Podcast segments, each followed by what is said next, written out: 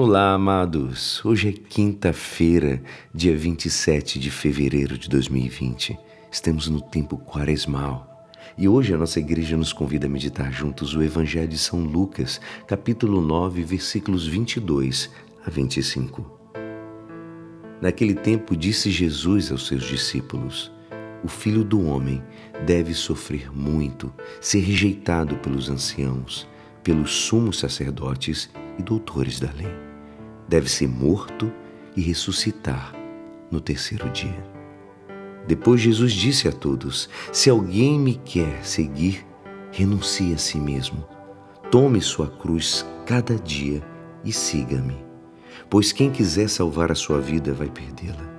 E quem perder a sua vida por causa de mim, esse a salvará. Com efeito, de que adianta a um homem ganhar o mundo inteiro se se perder e se destrói a si mesmo. Esta é a palavra da salvação. Já começada a nossa quaresma, Jesus, amados, anuncia-nos o destino do caminho que empreendemos com Ele, a sua paixão e a sua ressurreição. Este anúncio escandalizou Simão Pedro, que acabava de reconhecê-lo como Messias. Mas justamente Segui-lo com o sinal da cruz será o nosso caminho, o qual se explica de um modo antropológico. É o caminho do perder-se a si mesmo, sem qual se torna impossível encontrar-se a si mesmo. Para amar, amados, é necessário perder-se.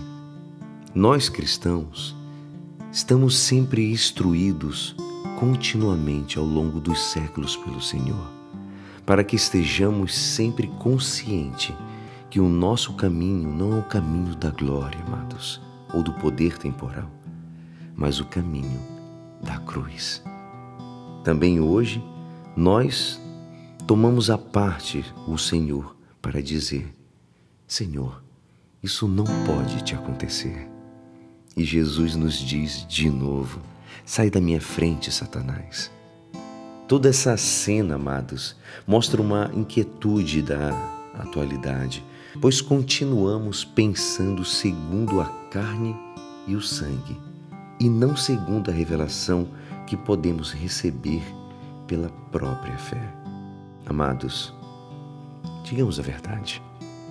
Um gesto qualquer de caridade para o bem do próximo não passa despercebido aos olhos de Deus. Até o número dos nossos cabelos estão contados. Um dia seremos recebidos no céu com a seguinte frase: Vinde benditos, porque estive com fome, com sede, sem roupa, doente, preso, de passagem vocês me ajudaram. Toda vez que vocês fizeram isso a qualquer um dos meus irmãos lá na terra, foi para mim que vocês o fizeram. Amados, estamos diante de uma das mais belas recompensas prometidas por Deus, a vida eterna. Que possamos nos entregar de corpo e alma nessa quaresma, entregando tudo que é nosso e falando cada vez mais: Senhor, toma tudo que é meu, retira tudo de mim, para que tu coloques em mim tudo que é teu. E é assim, esperançoso que esta palavra poderá te ajudar no dia de hoje que me despeço. Meu nome é Alisson Castro e até amanhã. Amém.